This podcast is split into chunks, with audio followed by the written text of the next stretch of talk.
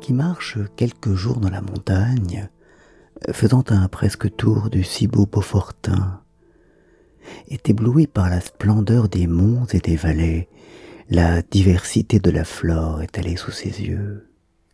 Et comme dans la montagne magique, l'esprit s'y ouvre à ce qu'il ne concevait pas, à ce qu'il ne comprenait pas. Ainsi la sélection naturelle, que ce soit dans une petite île comme Porquerolles ou dans les hauts alpages, on a vite fait de réaliser que le processus de sélection naturelle, plus naturel encore dans les alpages que dans l'île du bon Monsieur Fournier, n'est nullement synonyme de croissance débridée d'une espèce dominante qui écraserait les autres de ses avantages comparatifs. C'est au contraire le co-développement d'espèces multiples, mettant en œuvre, avec une inventivité prodigieuse, des stratégies fondamentalement différentes, voire opposées. Dans les mêmes lieux, exactement les mêmes, soumises aux mêmes conditions, poussent, entremêlées les unes aux autres, dans ce qui semble un joyeux désordre, des fleurs et des plantes de couleurs, de formes, de taille, de parfums, de pilosité, radicalement hétérogènes. Quoi de commun entre la charmante et minuscule fraise Rostkopf qui figure en tête de ce papier, les clochettes alonguies de la campanule, la tendresse de la colchique d'automne, l'extraversion solaire du millepertuis, la dentelle du chardon, l'effacement de la parnassie, l'éclat de la scabieuse, le cotonnage léger de l'épilobe.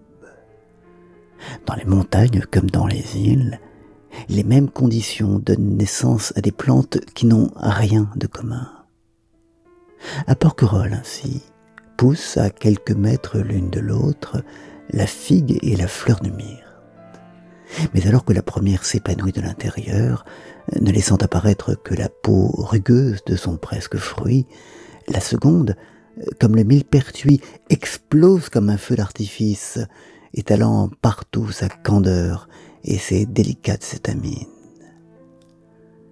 Deux floraisons voisines, nées du même sol et du même soleil, mais l'une garde secrète sa beauté, ne la révélant qu'aux guêpes qui viendront la féconder, l'autre l'expose au tout venant.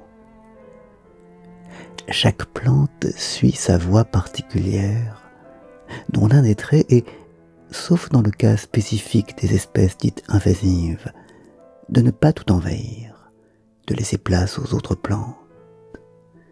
Une régulation doit être à l'œuvre euh, qui passe peut-être par les racines, les sels minéraux absorbés, les insectes attirés, qui s'oppose à l'ubris de la ronce ou du myrtillé pour privilégier le maintien de la diversité, l'équilibre de l'écosystème.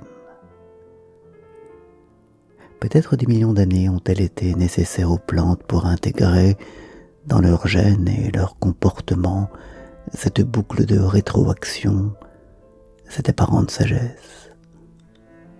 Il nous faut aller plus vite, beaucoup plus vite.